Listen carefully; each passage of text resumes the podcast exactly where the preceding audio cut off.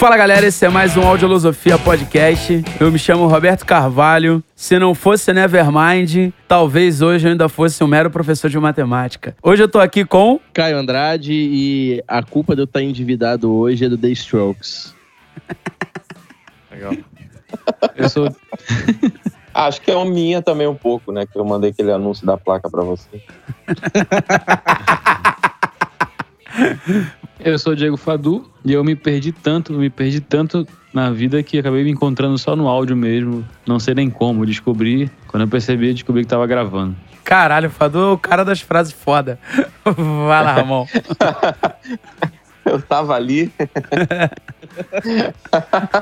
Sei lá, eu tava por aí, hoje eu tenho uma mesa do Licial. É, é meio isso mesmo. Eu sou o Ramon Mansano e eu não respeito gente que se descreve na terceira pessoa. Maravilhoso. Bom, é isso aí, galera. Hoje a gente vai falar. Quando vocês estiverem ouvindo isso aí, provavelmente o episódio já tem um tema. Nesse momento aqui, a gente vai trocar uma ideia. Depois do, do da cartinha dos leitores, a gente volta.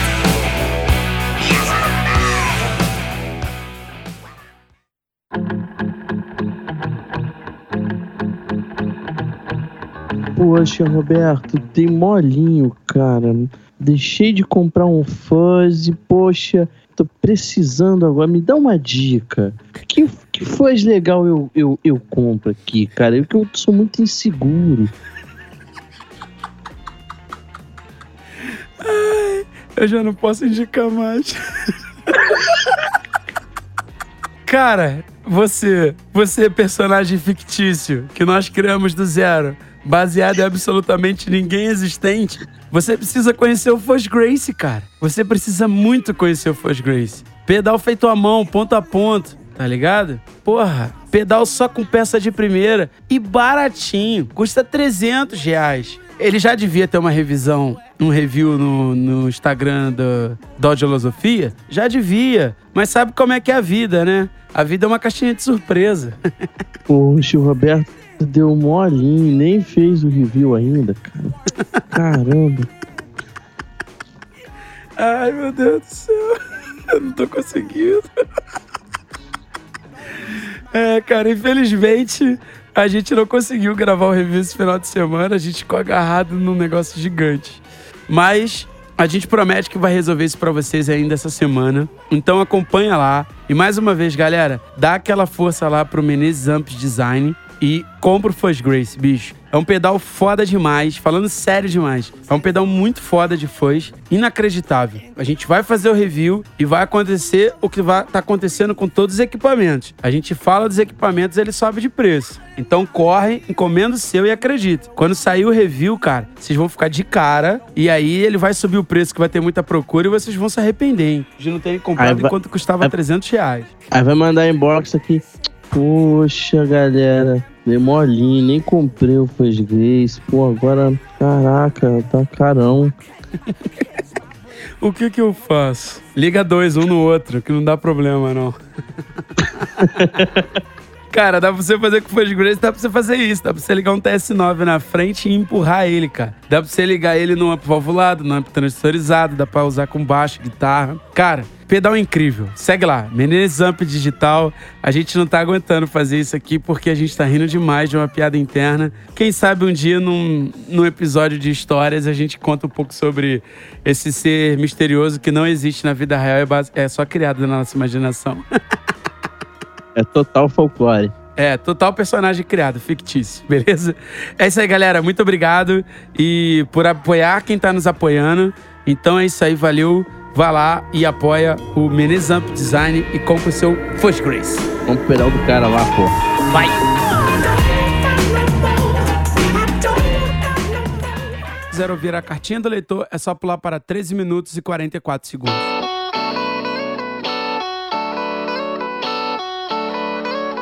É isso aí, estamos aqui com mais uma cartinha do leitor. Momento cartinha do leitor, eu caiu de novo, firme e forte na onda do esporte. Cara, isso é velha, né? deitado sem cair, em pé sem dormir, uma porra dessa, né? Em pé sem cair, deitado sem dormir. É isso aí. Cara, primeiramente, a gente. A primeira cartinha a gente queria dizer que A gente vai fazer tema de quase tudo isso que vocês sugeriram. Até já tinha alguns que a gente já tinha separado. Então, valeu pela sugestão, hein, galera. Quem tiver mais sugestão é só mandar lá no, no nosso Instagram. Sempre que a gente mandar uma caixinha de pergunta lá. E fica ligado lá para você poder aparecer aqui. E a primeira que eu vou falar aqui, cara, é do Lucas Tavares. O Instagram dele é Lucas Tavares01. Que ele mandou: melhor podcast, vocês mandam demais. Gente boníssima esse Lucas. Tô com uma Sony dele aqui para entregar. Uma mesa foda. Tá dando uma dorzinha de cabeça, mas a gente resolve. Mas é isso aí. Cara, Lucas, parceiraço, cara, troco ideia com ele direto aqui. Gente finíssima. Porra, bom demais. Melhor podcast de áudio. É ele que tá dizendo, não sou eu. Eu devo concordar. É, só me, me vejo obrigado a concordar com o palestrinha.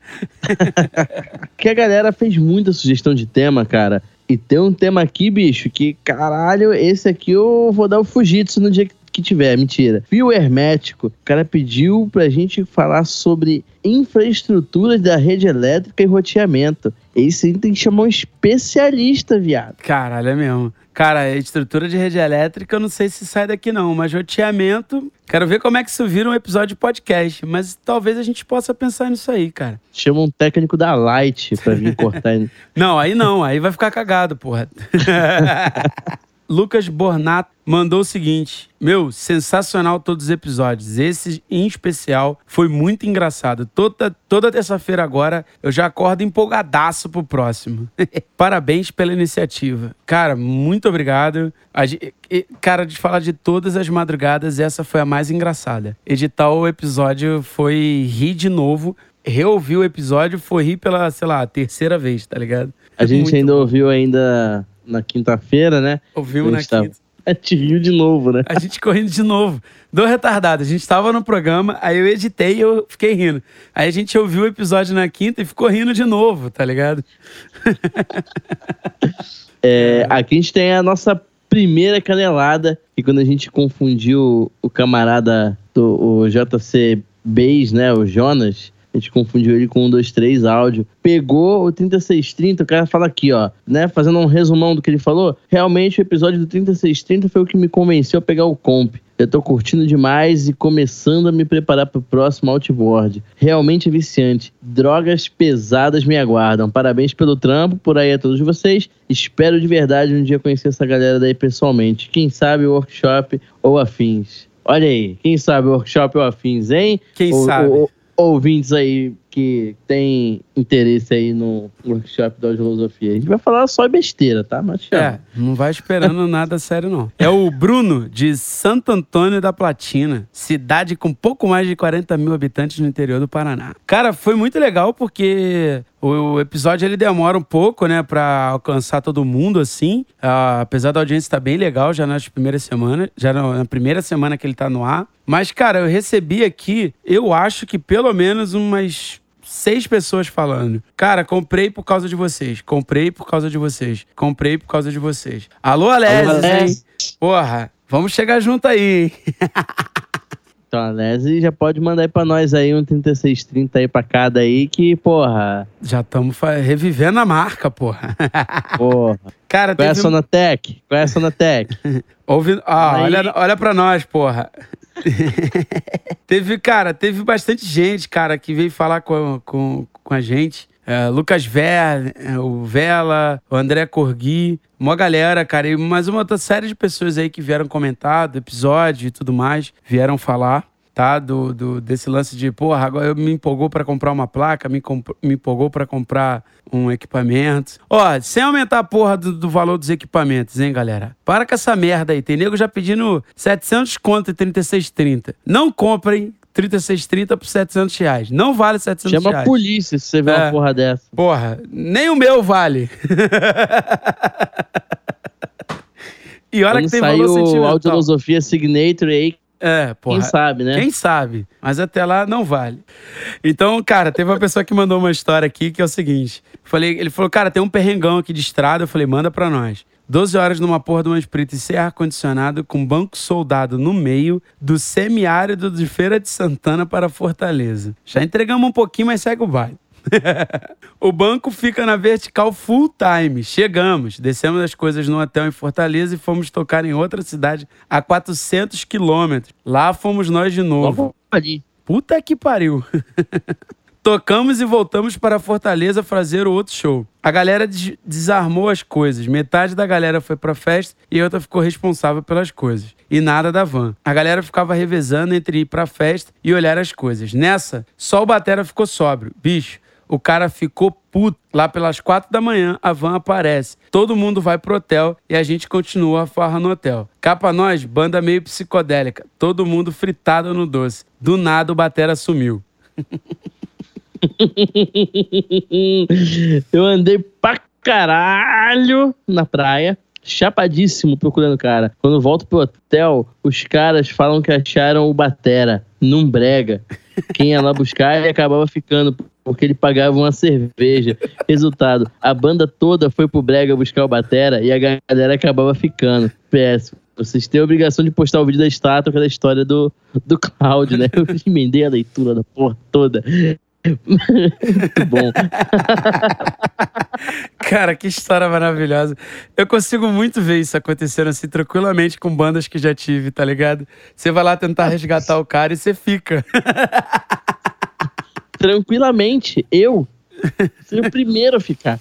Cara, eu, eu seria o cara que iriam atrás. Das duas, uma. Ou seria o cara que fica puto ou o cara que vocês têm que ir atrás. Não tem jeito. É, a gente resolveu realmente muita sugestão de tema e muita sugestão de tema bom, né? Uns mais técnicos aqui, né, igual o do, o do fio hermético, né, que falou sobre o lance da infra, da infra da rede elétrica, outro camarada aqui falando do Jardim Áudio, né, falando diferentes mercados para quem trabalha com áudio. Hum, pô, Daniel Cristiano lançou o meu favorito, Tretas no Estúdio. Nossa, tô, tô louco para fazer esse. esse a gente tem que chamar o DJ Ruivo, do Cafunga Carequinha, né, que é um Porra, clássico da... Tinha que conseguir esse cara aí, ia ser incrível, né? Imagina. Que presença ilustre.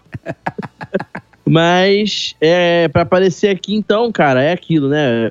Espera a gente mandar aquela figurinha lá. Poxa, galera, como é que eu faço para participar, para aparecer na, na cartinha do leitor? É moleza, viado. É ficar atento lá no Insta. o Beto tá perdendo tudo.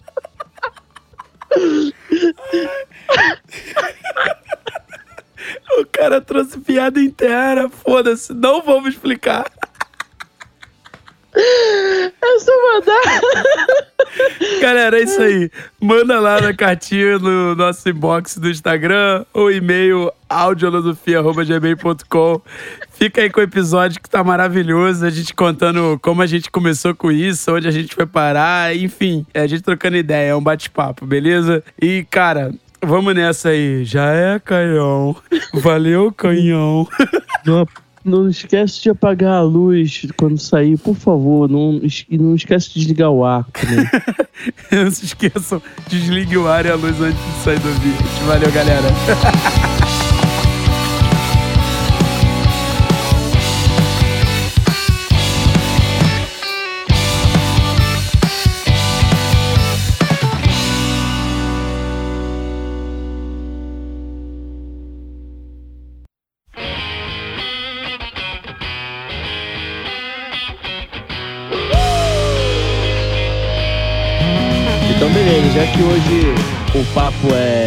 de boteco e o papo é de, de vida e do que a gente fez até aqui. Como é que você veio parar nessa. Como é que vocês vieram, né? Parar nessa, nessa parada aqui, bicho, de, de dívida, de peso, de, de perder parafuso e pisar depois. é, como é que foi esse rolê aí para vocês? Assim, o início de tudo é o jovem Roberto de 14 anos é, cujo um amigo vira pra ele e fala assim: Cara, você precisa ouvir isso aqui. Eu já conhecia Linkin Park, achava legal pra caralho, assim, mas não dava muita atenção, ouvia muito, muito rock nacional, assim, que tocava na rádio, nas festas dos meus primos e tal. Mas aí eu tava lá no Juscelino, que foi onde eu conheci o Ramon, apesar de lá ter trocado talvez quatro palavras com ele na, durante dois anos de escola. Ele era de uma série à frente, né? Então eu devo ter trocado quatro palavras com ele. Deve ter sido opa, beleza, e aí, valeu.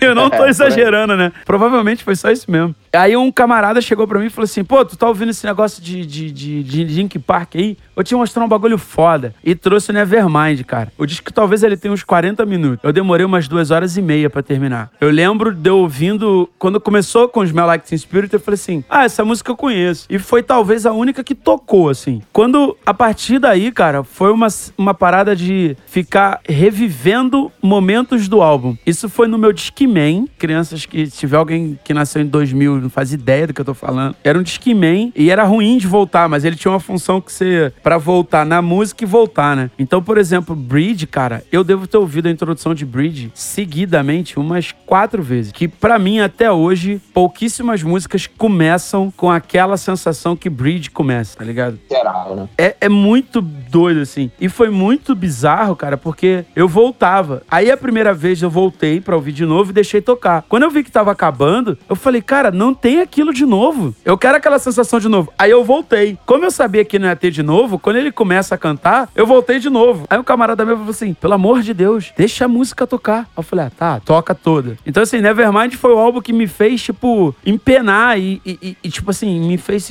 me deu a sensação de falar assim, cara, como deve ser fazer isso? Eu depois disso, pô, rolou muita água embaixo dessa ponte e eu já tinha começado a gravar e tal. E, aí um dia o, o- Marco Mello, que é meu primo, que é um- uma grande influência pra mim na guitarra, porque é meu único primo músico, tá ligado? E ele nem é meu primo de sangue, ele é casado com a minha prima, né? Ele virou pra mim e falou assim: pô, você, já, você que é muito fã de Red Hot, você já prestou atenção no, no Blue Sugar? Tem umas paradas muito legais. E aí, cara, quando eu ouvi o disco, eu já tinha pequenas noções, isso já era 2009, 2010.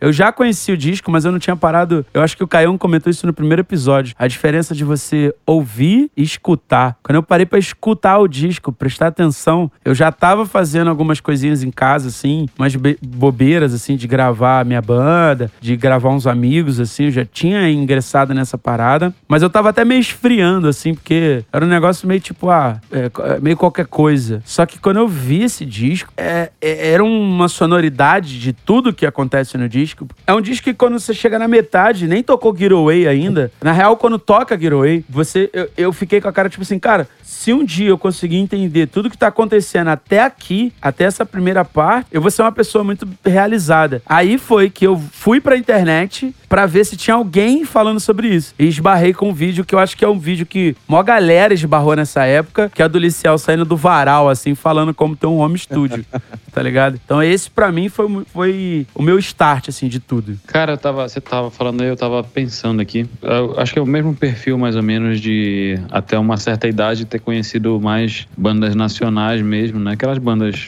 dos anos 80 ou alguma coisa dos anos 90 brasileiras e tal. E nunca se ligar muito, assim. Por exemplo, eu comecei a tocar violão por causa do Paralamas do Sucesso, que é uma banda que eu gostava demais quando eu era garoto. Tinha todos os discos e tal. E até hoje eu, eu gosto, assim, mas não é, dificilmente ponho pra ouvir hoje, né? Eu acho que eu comecei a me ligar mais em gravação, em produção no geral, quando eu passei pro, pro, pra faculdade, ou foi segundo grau, não sei. E aí chegou, ah, segundo grau, chegou na minha mão o OK Computer do Radiohead, que foi a coisa naquela época mais bizarra que eu tinha ouvido, assim, dizer, cara, eu não tô nem entendendo o que é isso. Aí eu botava pra ouvir num, num acho que era isso mesmo, num, num, num, num Discmanzinho, ou alguma coisa assim, e eu via, aliás, não, eu passei de um CD que eu tinha comprado, eu tinha, tinha comprado pra minha namorada da época, e aí eu passei por uma fita, gravei o CD por uma fita, né, e, e eu via em casa. Só que tinha dado um pau lá e tava vindo só um lado. Então eu conhecia o, CD, o, o, o disco meio, não sei se- o que que tinha rolado no- na fita. Sei que vinha várias coisas faltando, né. E aí um dia eu peguei o CD pra ouvir, num som novo que a gente tinha comprado lá em casa, e aí eu ouvi o CD com todos os instrumentos e todos os efeitos. O que é legal porque, sem algumas coisas principais, eu ouvia tudo que tinha de fundo, e quando eu ouvi o CD com as coisas normais, né, como realmente foi gravado, como deve ser- reproduzido, eu passei a ouvir as, as coisas principais que não estavam é,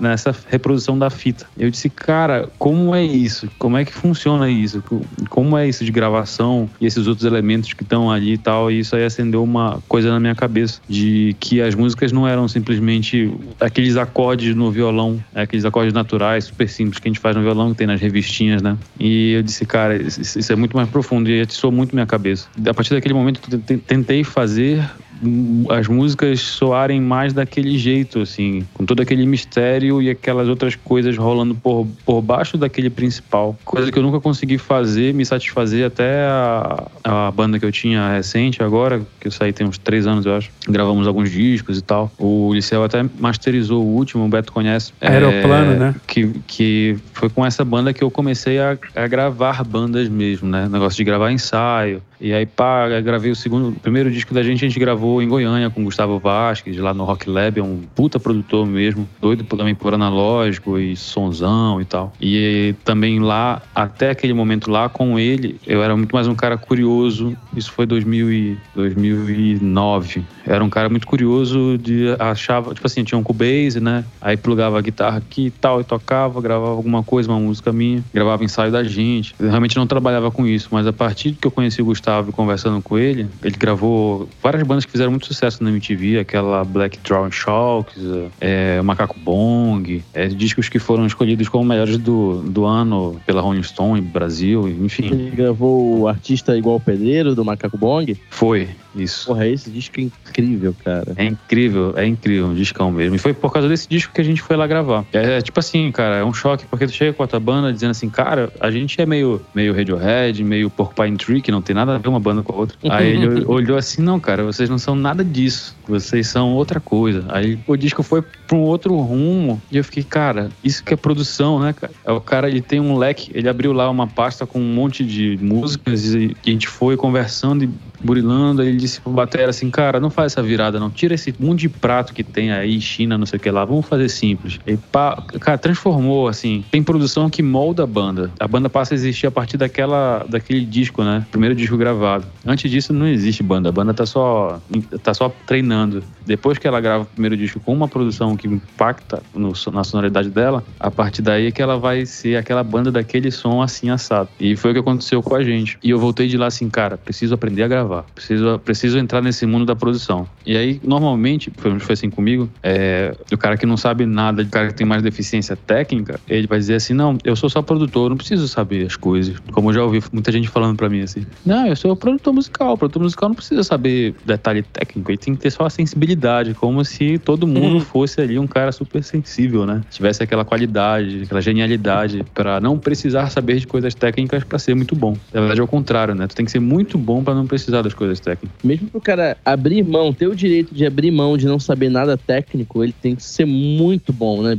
Muito, muito bom, é. Muita gente quando fala essas coisas para mim assim, eu não preciso saber detalhe técnico para ser produtor. Eles se baseiam no Miranda, por exemplo, fica deitado, meio dormindo, meio acordado. E aí o pessoal falava que ele tava assim, todo mundo achava mesmo que eu tava dormindo. Aí, de repente ele levantava e dizia, não, faz tal coisa, assim, assado. Enfim, o cara tem um, uma cartela de sucessos aí, de história, enfim. Que não é o, não é o caso de 99,99% ,99 da, da humanidade, né, cara? Essa, essas são as exceções, por isso que os caras são lembrados aí por muito tempo. Não é qualquer um. É só Enfim. lembrar, né, que aí, você não a... é especial, tá ligado? Você não é especial. Então, você, a gente tem que ralar pra caralho. Sacou? Tem que conhecer sete, oito coisas e tem que fazer nove coisas relacionadas a áudio para você poder despontar naquela pequena coisinha ali que você tem uma leve aptidão, tá ligado? Mas é isso aí, você não é especial.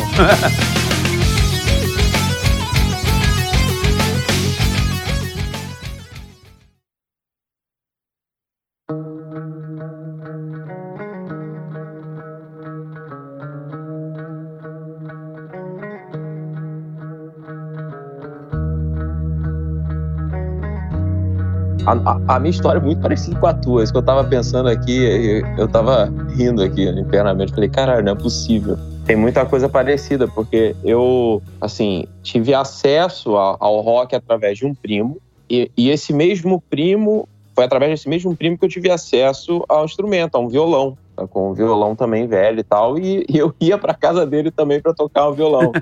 entendeu? E, exato, é. E às vezes eu pedi emprestado, enfim. E aí eu comecei aí, e, e eu comecei no Nevermind também. Tinha que pontuar isso. É uma escola pra gente, então, né? Eu, tive, eu comecei, cara, lá, aquele riffzinho do Comece War, né? Porra. Aquela parada toda. E aí eu fui, eu tive aquela banda, né, da época da, da escola lá, né? Que a gente. Não, cita o nome, que o nome é maravilhoso. Por favor. É, a, a, minha primeira. É, é, verdade, vale a pena citar. A minha primeira banda se chamou Pombo Soro Positivo. Tá? Então, Não basta É, ser um, Eu lembro do Rafael fantástica. Punk falando. Não basta ser um pombo, ele ainda tem AIDS. É. Não, essa banda é maravilhosa, na moral. É, é uma, era uma banda muito maneira, mas. E, e depois, ficando velho, que eu fui me dar conta disso. Que as músicas são muito fodas, assim. Eu ainda vou gravar. é, ainda quero muito que gravar. Tinha assim. Papa Pedófilo? Essa É, mesmo. exatamente. Bozo, Palhaço do Mal. Eu, eu tive essa banda, né? E depois eu tive uma de a Cia Quake, que era uma banda que a gente tocava só cover mesmo. Depois a gente começou a se engraçar aí pra fazer alguma coisa autoral. E aí depois dessa banda, depois que eu saí dessa banda, eu saí dessa banda já na intenção de montar um trampo totalmente autoral. Teve, sei lá, milhões de nomes, mas o nome tinha ficado mais assim recente era Ignea, na época, o nome do projeto. A partir desse momento, cara, eu comecei a investir mais, sacou? Eu comecei a ter condições de investir um pouco mais. Aí que eu comecei a investir grana, tentar pegar equipamento. Eu organizava, assim, finanças na, na banda, a gente tentar juntar dinheiro pra comprar as coisas, sabe? Comprar interface de áudio. Eu queria, aí que foi com esse projeto que eu queria gravar, né? Que eu comecei a me interessar em gravar. Falei, cara, a gente tem que botar isso pra frente. Precisa de uma música gravada, mano. Pô, eu nunca consegui, né, ter nada gravado. Vamos tentar gravar alguma coisa. E aí eu comecei a, a tentar fechar com os moleques pra gente ir comprando, né? Eu fui tentando investir também por conta própria no equipamento pra mim e pra banda, né? Automaticamente, né? Pra, pra beneficiar a banda. E aí investi em computador. Eu lembro que eu montei um PC, comprei aquela famosa Delta 1010, né? LP, aquela plaquinha sem vergonha. Aí eu, eu, eu comprei mesa de som, comprei a porra toda. E fui, sabe, fazendo uma dívida gigante também, inclusive. Transformei meu quarto num home studio, assim, e sala, barra sala de ensaio. Eu comecei a desmontar o meu quarto, sabe? A partir desse projeto que eu acho que começou, sabe? Eu comecei a procurar cursos e tal, na época, tentar me capacitar de alguma forma pra, pra gravar a gente, né? Pra gente tentar nem que fosse fazer uma demo, sabe? Qualquer coisa, pra gente botar pra, pra rolo lá. Isso né, foi que ano. Ramon, mais ou E menos? Isso, Você lembra? Você lembra mais ou menos o ano disso aí? Cara, isso foi em 2009. Isso foi em 2009, provavelmente. Caralho, bicho, 2009 mais uma pra 2010. coincidência. Você tá narrando aí, é, abre aspas, a minha história com a minha banda. comecei a me interessar em como que a coisa funcionava na real, tá ligado? Como que aquilo funcionava sério. Eu comparava isso com, com, porra, com os meus heróis lá, né? Eu comparava isso com o Nirvana, comparava com o Metallica, que me influenciou muito também. Nessa época eu ouvia muito mais esse Metallica. E, enfim, eu começava a tentar entender, sabe? E eu queria fazer aquilo acontecer e era legal, era, era um,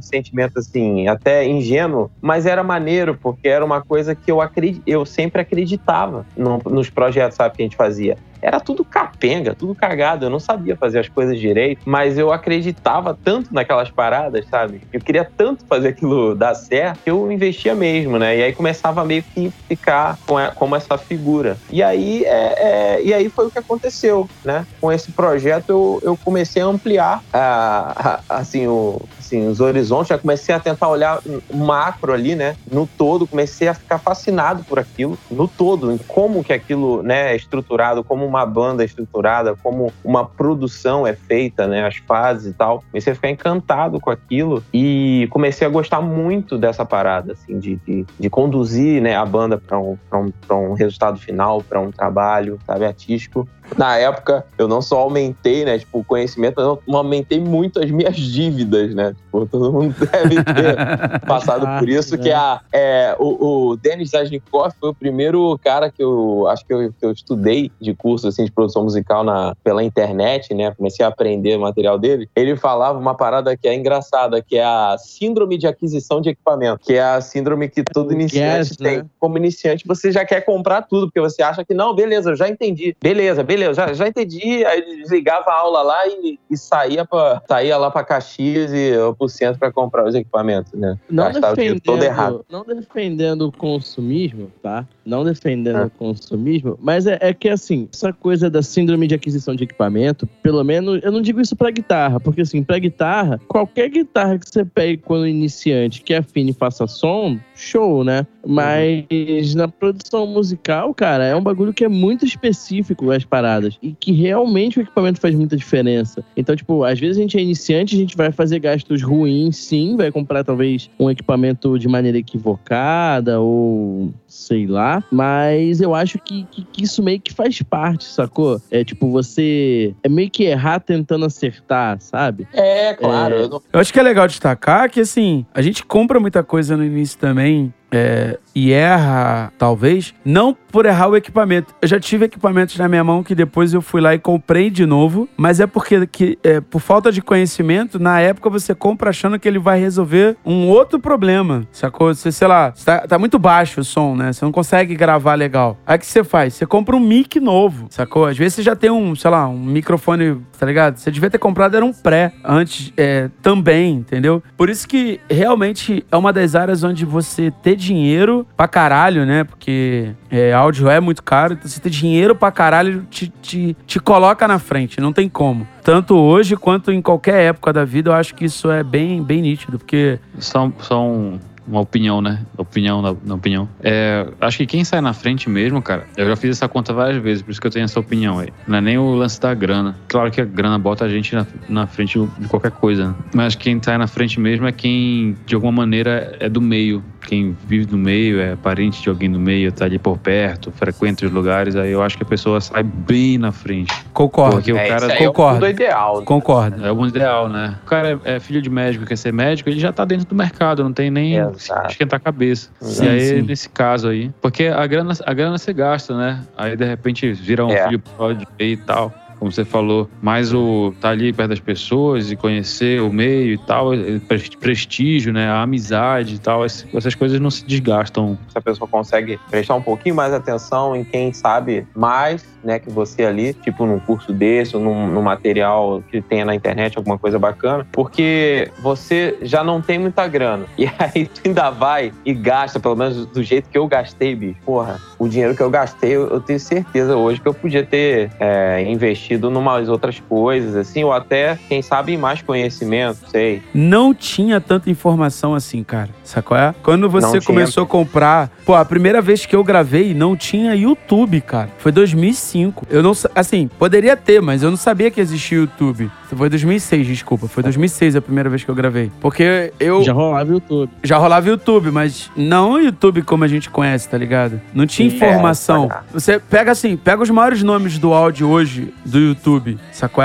É? Não hoje, né? Mas que fizeram história nesse período. Liciel, Itaboraí, é, sei lá, o próprio Denis. Enfim, tentar lembrar gente que começou lá atrás, tá? Eu não tô nem julgando qualidade, habilidade, nada disso. Tô falando assim, bem ou mal o cara tava trazendo informação desde lá de trás. A, a grande maioria começou 2009, 2010, tá li- sacou? É? Pô, no YouTube, assim. Então eu acho que isso também é uma coisa que ajuda a gente a errar muito. Mas tem sua vantagem, pelo menos pra mim, de criar, de criar uma casca, tá ligado? Quer dizer, eu comprei uma 1010 LT, olha só, um, um, um, um bicho gigante, né?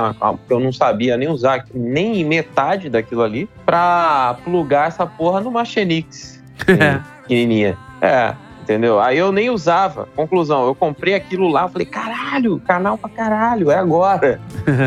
Aí quando cheguei em casa, olhei e. E agora? RCA, fudeu. eu não sei, não tenho preâmbulo, mais, mais, mais. Aí fiquei assim, né? dancing in the sand.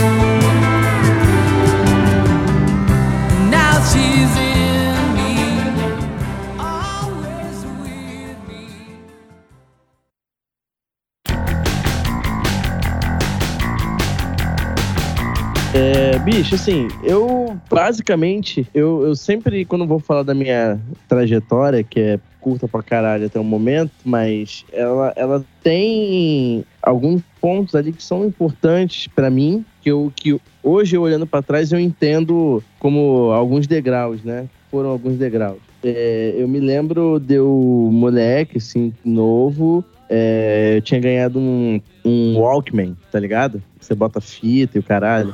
Ô, E, e eu ganhei um Walkman. Eu, eu tinha, sei lá, cara, pouco mais de 5 anos, 6, 7 anos, sei lá. E eu ganhei esse Walkman e um saco de fitas, assim. Eu não lembro quem me deu essas fitas. É, porque eu lembro que a minha mãe, ela gravava, sei lá, é, os programas de rádio, ela gravava música do Exalta Samba na fita, é, no, no- no- do Caetano Veloso, não sei o quê. E, era o que eu ouvia até vir essa pessoa que eu não, não lembro mesmo, não me recordo de verdade quem é, e me deu esse saco de fitas e aí, tipo, tinha muito rock nacional. Né? E, e- e- e em especial tinha o Nove Luas do, do Paralamas, que, é- que ali, tipo, eu não queria ouvir mais as outras fitas, sacou? Eu só queria ouvir aquele disco. Eu não entendia as mensagens assim do que passava, não entendia nada, mas eu tinha uma predileção por ele, assim. E depois isso foi. Vieram outros degraus, né? Eu comecei a tocar guitarra basicamente por causa do, do The Strokes, né? Ver um clipe na MTV. Assim, eu já ouvia rock, eu já tinha minhas bandas favoritas, e, e- e apesar de, de não serem muitas, né? Mas eu via a estreia do Last Night, assim, na, na- na- na televisão porque onde eu morava a MTV é, era canal aberto, né? Canal 56 em São Paulo, se eu não me engano. E aí eu vi aquele clipe e, tipo, n- não sei se com vocês foi assim, mas sabe uma, uma situação de que. De, de você, tipo, você meio que perde o chão, assim, e você, você pensa assim, caralho, tipo, eu consigo me imaginar fazendo isso, sacou? Eu não sei se, se, se para vocês é, foi assim, mas pra mim foi um choque muito grande. Pra mim aquilo bateu muito forte, sabe? Até me arrepio quando eu, quando eu falo isso, porque eu consigo sentir, toda vez que eu falo disso, eu consigo sentir essa mesma coisa, assim, sabe? Que vem aquela, aquela coisa, assim, que, que, porra, e Last Night não é uma música porrada, não é uma música nada, mas ver aquela galera tocando e, e- enfim, sei lá. Acho que era como eu, como eu imaginava a vida adulta também, não sei, aí depois é só desilusão, né? A gente, a gente, a gente chega nela e fala, puta merda, é isso? Era melhor ter ido ver o filme do Pelé. é, mas... Mas o lance, cara, da gravação, como eu decidi, porque eu sempre falo pro Ramon, né? A gente, a gente conversava sobre essa coisa de, de chutar o balde, de viver de música, o caralho. E assim, eu, eu toco desde muito cedo, sou guitarrista desde muito cedo, né? Com uma certa idade eu já ganhava um troquinho tocando guitarra. Assim, um troquinho mesmo, sacou? Coisa realmente veio acontecer quando eu me mudei aqui pro, pro Rio de Janeiro, né? Pro estado do Rio. Que eu conheci gente que tocava, conheci gente que estudava música, né? Tipo, eu vim saber, é, apesar de já tocar um tempo, eu vim saber o que era um arpejo, escala, essas coisas aqui. E só que a gente não tinha acesso a isso, a galera não dividia conhecimento igual, sei lá, se divide hoje, sacou? Igual a gente, pô, a gente tá tocando guitarra ali, ou, sei lá, passar uma, uma técnica, passar um lick pra você. Não tinha isso, a galera guardava pra si. Eu não sei se vocês pegaram isso também, né? Se- Cara, eu peguei isso em todas as áreas. Em todas as áreas. Deixa eu- acho que é uma cultura que foi se quebrando ao longo dos anos, sacou? Eu, é, que é a É. parada de você quebrar a mitologia do,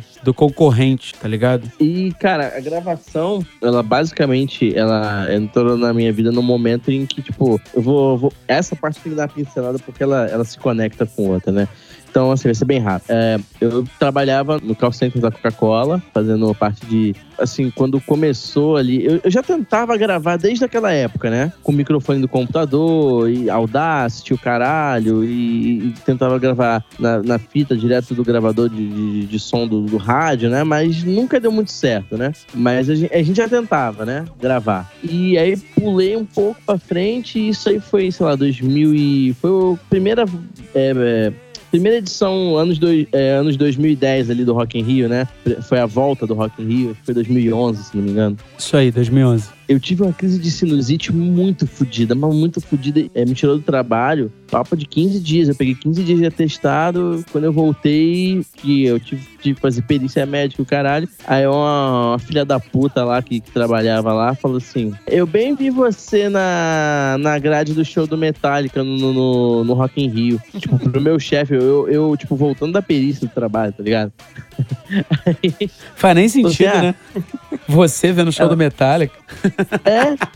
É. Pois é. Ela, eu bem vi você lá. Eu falei, aonde? No show do Metallica. Você, porra, tu fumou um bagulho forte, eu tava em casa morrendo. Ela, não, vi você lá. Tu tava lá? Não. Eu, quando a Globo passou a câmera assim, eu bem vi você lá. Eu perdi o trabalho por causa disso.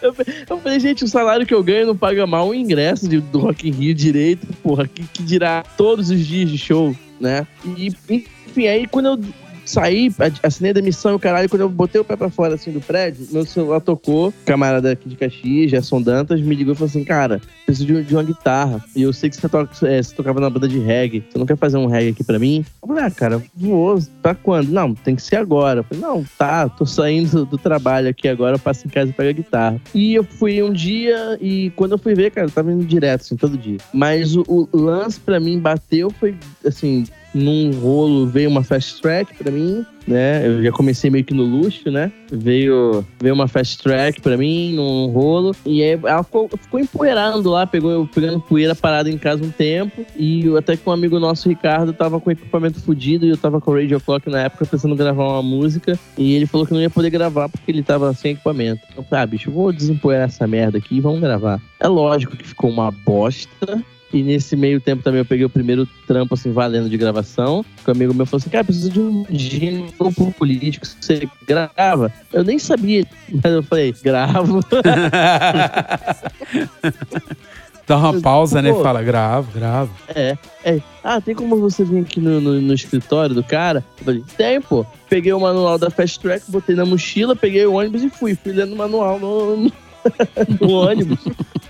Falei, bom, saber ligar a placa eu vou saber, né? E aí, cara, aí rolou. Cara, aí quando eu comecei a ver material e aí eu esbarrei naquele vídeo do Liciel no varal, porque, eu- porque eu pensava assim, sabe, o que, que eu preciso pra fazer isso? Puta que pariu, né? Será que eu preciso disso tudo? E aí eu fui vendo vídeos de pessoas me dizendo que eu não precisava daquilo tudo, eu fui me enganando, até eu ver o vídeo do Liciel. Aí o Liciel falou, você não precisa de cara ter isso tudo, mas você precisa ter isso Ter tudo. isso tudo. E, e o bom é que a gente entende, né? Por que, que a gente precisa ter isso tudo. Quando eu gravei, tive que mixar, tive que botar coisa pra frente, falei assim, bicho, é isso que eu quero, sacou? E aí eu assumi mesmo, vesti a camisa e, e, e comecei a fazer merda com a Radio Clock, né? Lancei uma mix ruim atrás da outra, uma gravação ruim atrás da outra.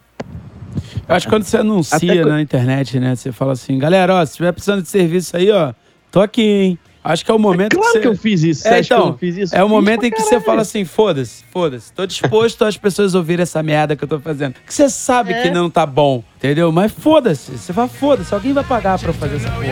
Pois é.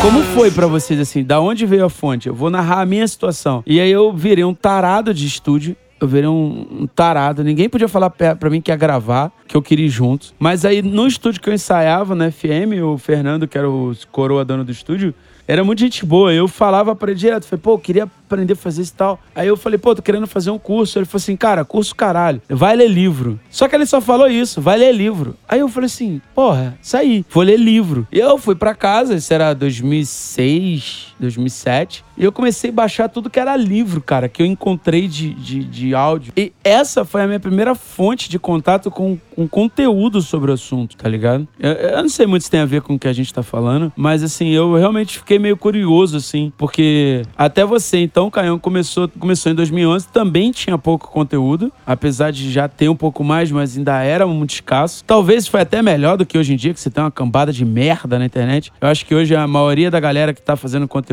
que com alguma periodicidade, a maioria só fala merda, é muito falta de muito desinformação, é muito conteúdo idiota, é muito é, cara Fórmula de lançamento. é, muito cara sem, sem portfólio querendo te ensinar a tirar somzão, sacou? E o cara mesmo não consegue. galera de hoje, assim, só dando uma pontuadinha, assim, só fazendo um breve parênteses. É uma galera que ela não. Ela é o cara que ela quer te ver, que ele quer te ver bem, mas ele não quer te ver melhor do que ele. Então ele é o cara que ele sempre vem com um papo de que você vai tirar sonzão sem equipamento. É o cara que vai tirar. Que fala pra você que vai tirar. Que você vai tirar sonzão sem precisar de um espaço físico pra gravar um som decente de batera. Você não precisa ter bons mix, que você não precisa não sei o quê. Você precisa ter Eu- nada, eu né, vejo cara? muito- eu vejo muito isso, eu vejo muito isso. Parece que, tipo assim, é o cara que não quer te ver bem. Aí você vê o, o setup do cara, o cara tem a Gibson, tá ligado? De, de, de, de maluco compra curso dele, o cara vai lá e compra a Gibson. Não, você não precisa ter uma guitarra top pra fazer um som foda, mas o cara tem uma, sacou? Isso aí é uma pesquisa de mercado, né, cara? Que o cara faz. Ele não faz, ele não faz assim, tipo, é, eu vou jogar, eu vou fazer um curso mandando a real sobre uma sobre o áudio, né? Ou A sobre verdade não como vende, você né? vai vai falar. É, não, exato. Eu- É ao contrário, ele vai no cliente. Eu vou ouvir o que as pessoas estão demandando. Ah, esse cara aqui, ele é preguiçoso, ele quer gravar um. E ele quer gravar em casa, ele não quer ter trabalho. Ele quer gravar em casa da forma mais simples possível. E, sei lá, se soar um pouquinho legal, assim, só alguma coisa organizada, assim, lá pra ele, é, ele já vai. Ele já vai se sentir super bem, assim, né? Já vai se sentir satisfeito, Esse cara. Aí ele vai esse mais um simples produto, um possível, infoproduto, né? Esse mais simples possível que é problemático. Porque até pra você gravar da maneira mais simples possível, que é você plugar um microfone no amplificador e uma guitarra, ainda não é fácil, sacou? E não tem É. referência, cara. A galera perdeu a referência do que é bom. A galera, eu Exato. digo a massa, né? É, o, o, o Fadu falou isso hoje, falou isso num outro programa. Tá foda, né? Tô- tô- mas hoje tô no scout bom. É, que a galera. a- é, ele comentou lá que o Brandon comenta que. É aí, né? Como isso agora é publicado, a gente tem que tomar todos os respaldos legais, né? Diz o Brenda que disse o Bonadio que ninguém se preocupa com a música, né? Isso, com a, tem que falar assim, tem É. que falar assim. Com a mixagem. Oh. É filho de advogado, rapaz. Aprendi. Di- disse o Breno que, que disse o, o, o Bonadio que, porra, é, o som não importa, o que importa é só a música, tá ligado? E a gente vai descendo ladeira abaixo. E eu, foi o que eu falei recentemente, eu não lembro aonde, que na gringa, se você pega até o pop que a gente considera uma música, o pop merda, não o pop foda, tipo, sei lá, Bruno Mars, é, é, ou até, porra, Michael Jackson, sacou? Tipo, o atual Dua Lipa. Cê- não é esse pop foda. Você pega o pop, tipo, sei lá, cara, Nicki Minaj, sacou? Que é bem podreirão, assim. Ainda assim, ele é feito com, com um mínimo de atenção. No nosso país é, tem áreas periféricas, uma desigualdade social muito grande, né? Então, é, teve uma inversão nos últimos anos dessa pirâmide de, de produção musical, né? O que, o que a gente ouvia, o que o povo ouvia é, nas rádios era só o que vinha realmente das novelas, né? Descia, vinha, era, era vertical. Vinha da, da Globo, vamos dizer assim, para as rádios e a gente ouvia isso daí.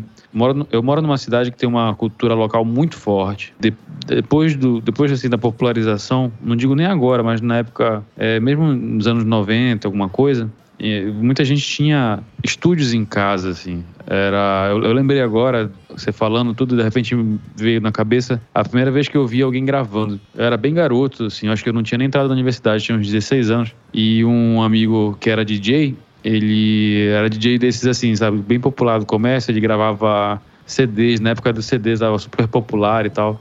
E então ele pegava vários vinis e passava a fazer coletâneas de CDs. E ele começou a se envolver com um pessoal que aqui a gente chama do Tecnobrega, mas é um Tecnobrega antigo ainda. Sabe a Gabi Amarantos, um pessoal Sim, que é sim. daqui de Belém, vocês devem ter ouvido falar assim o nome. É, um, é uma, vamos dizer assim, é um Tecnobrega que foi filtrado para vender pro Brasil. Que existe um Tecnomelody, Tecnobrega aqui que é, que é muito raiz, que os caras já gravavam usando Vegas, sabe?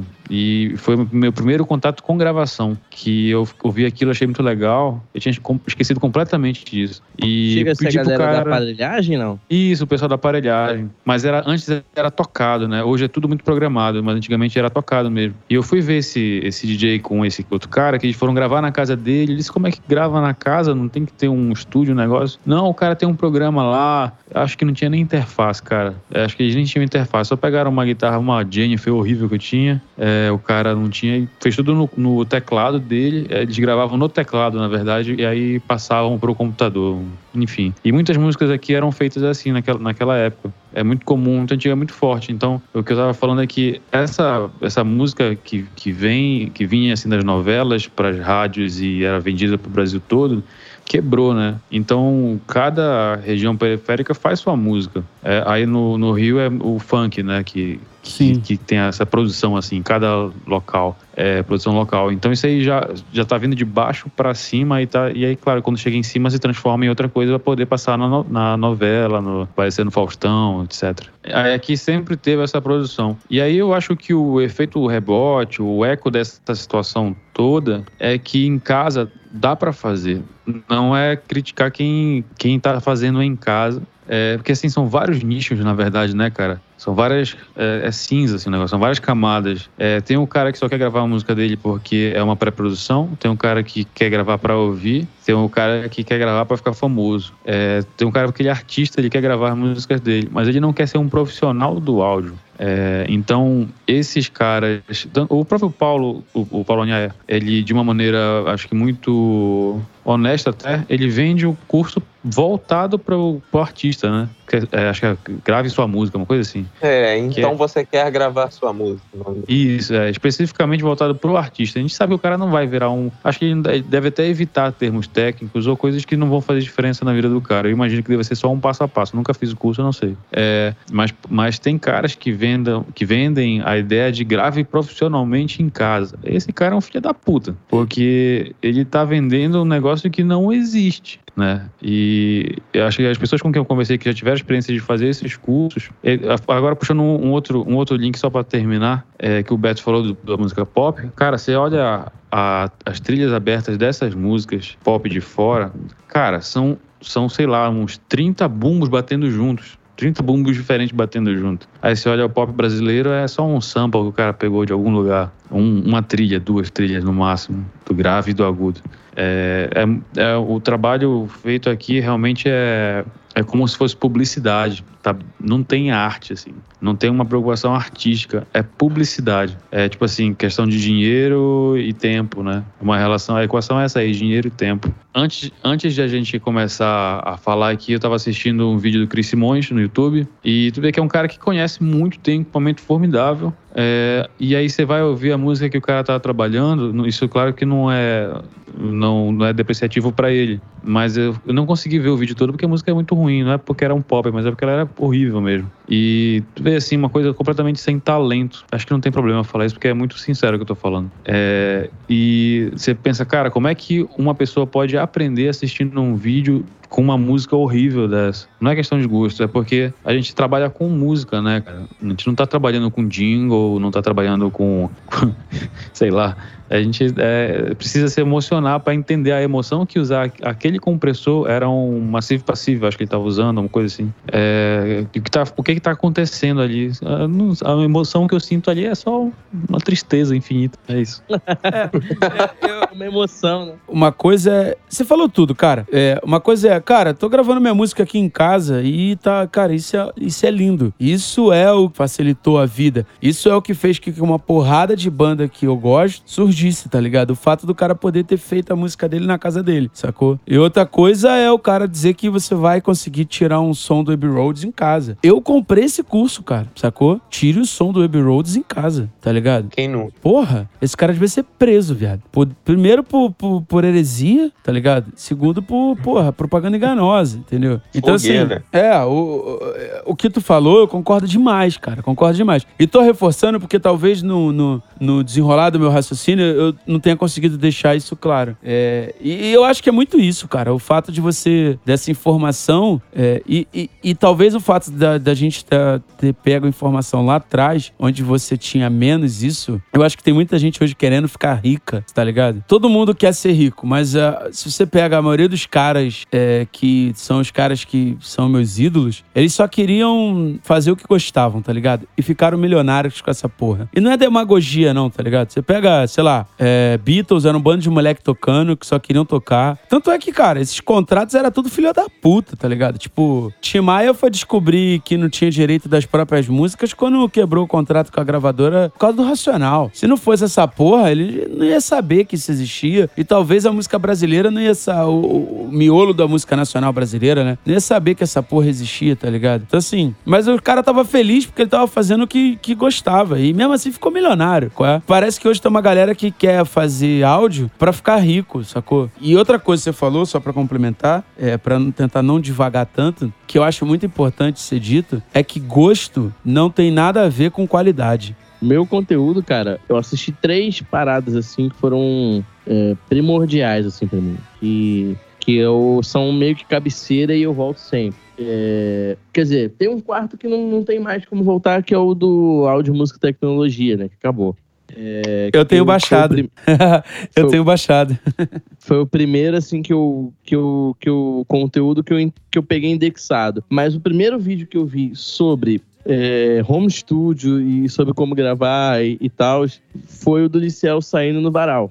Assim, quando eu queria pegar um bagulho sério, sacou? Foi esse. É, a partir dali eu comecei a seguir, eu assistia vídeo do Liceu que eu nem entendia, os bagulhos super avançados, sacou? Que ele já, que ele já postava e eu. Foda-se. Eu assistia vídeo dele fazendo bagulho super avançado e que eu não entendia porra nenhuma, mas eu assistia. E, e depois, um outro conteúdo assim que eu achei do caralho foi um, lá, um dia a dia no estúdio do Paulo Anhaia e um filme que ele mesmo indicou que é o Mix It Like a Record que ele, ele é usado muito perigosamente por essa galera de tirar sonzão de estúdio em casa. Esse, esse filme foi feito pelo, pelo cara que mixou a primeira música totalmente in the box que é o cara que fez o Rick Martin lá. O Martin alguma coisa. Charles Dye, perdão. Charles Dye só que, só só que o lance é o seguinte: o vídeo, o filme em, em específico, não é pra você fazer é, mixagem em casa e soar como um disco. É, é para você soar coisas bem gravadas e in the box e soar como um disco. Tanto que o cara fala que a gravação é importante o tempo todo. Tanto que ele leva bandas pra gravar em grandes estúdios, né? E depois mixa. é, e é um, o vídeo, na verdade, é uma grande propaganda pra Avid na época, né? Que tinha o. que era parceira da Mac TSP e de outras desenvolvedoras de, de plugins que depois saíram, né, dali do Pro Tools e viraram marcas independentes. É, mas assim, é um, é um vídeo muito bom porque o cara ele joga muito limpo, sabe? É, ele fala, cara, é, a, a, a galera não tira sonzão in the box. Isso já nos anos 2000, isso já era uma discussão que tinha lá, né? Quando o bagulho nem era tão comum assim, né?